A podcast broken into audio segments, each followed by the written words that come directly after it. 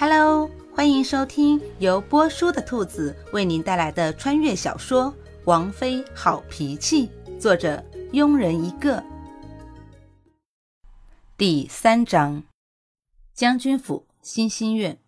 此时，小花很无语的看着自家小姐，自己都说了那么多，小姐仍是一副昏昏欲睡的样子。小姐，我说的都是真的，誉王真的很好看，是我见过的最好看的。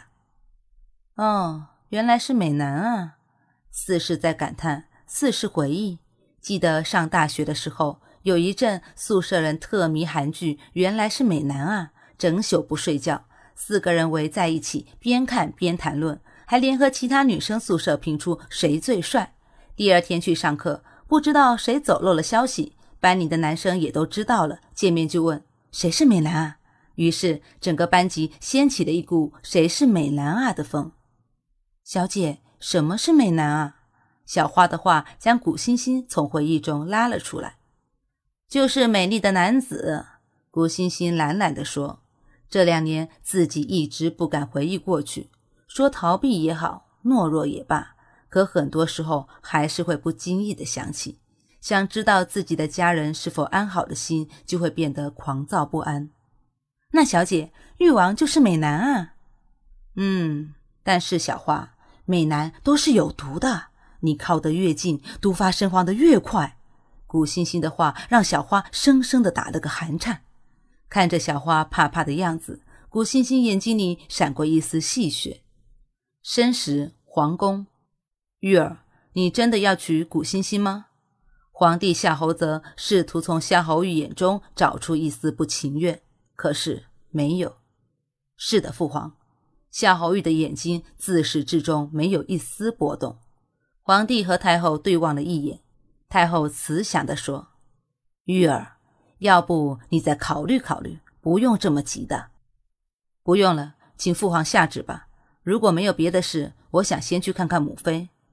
就算古欣欣是个傻子，她也不会违背母妃的遗言。好吧，你去吧。父皇这就下旨。皇帝说定，夏侯玉站起身往外走。只能以后给玉儿选一个出色的侧妃了。皇帝和太后各自在心中打着算盘。当夏侯玉从宫中回到裕王府的时候，赐婚的圣旨也已传到了将军府。古欣欣捧着手中的圣旨，彻底石化了。什么大将军之女，温婉动人，蕙质兰心，特赐婚给誉王，三日后完婚，能逃婚吗？答案是不能的。这一世自己就爹一个亲人，怎么都不能让爹出事。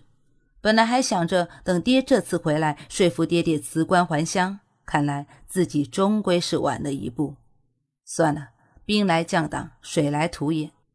第二天一大早，裕王府前厅，三哥，你真的要娶古欣欣？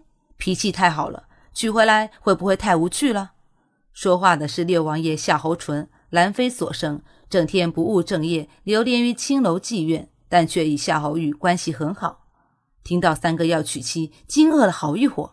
什么时候三哥开始对女人感兴趣了？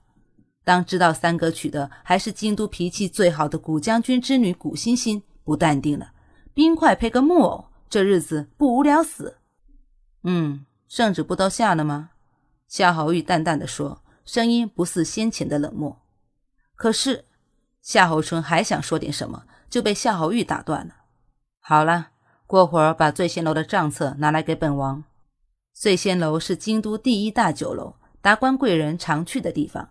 掌柜是李显，主人实际是夏侯玉。夏侯玉不在的时候，是由夏侯淳管理的。夏侯淳知道三哥决定的事很难改变，无奈的撇撇嘴，也就不再说什么了。本集播讲完毕。如果你也喜欢这部小说，请订阅、评论哦。咱们下集见。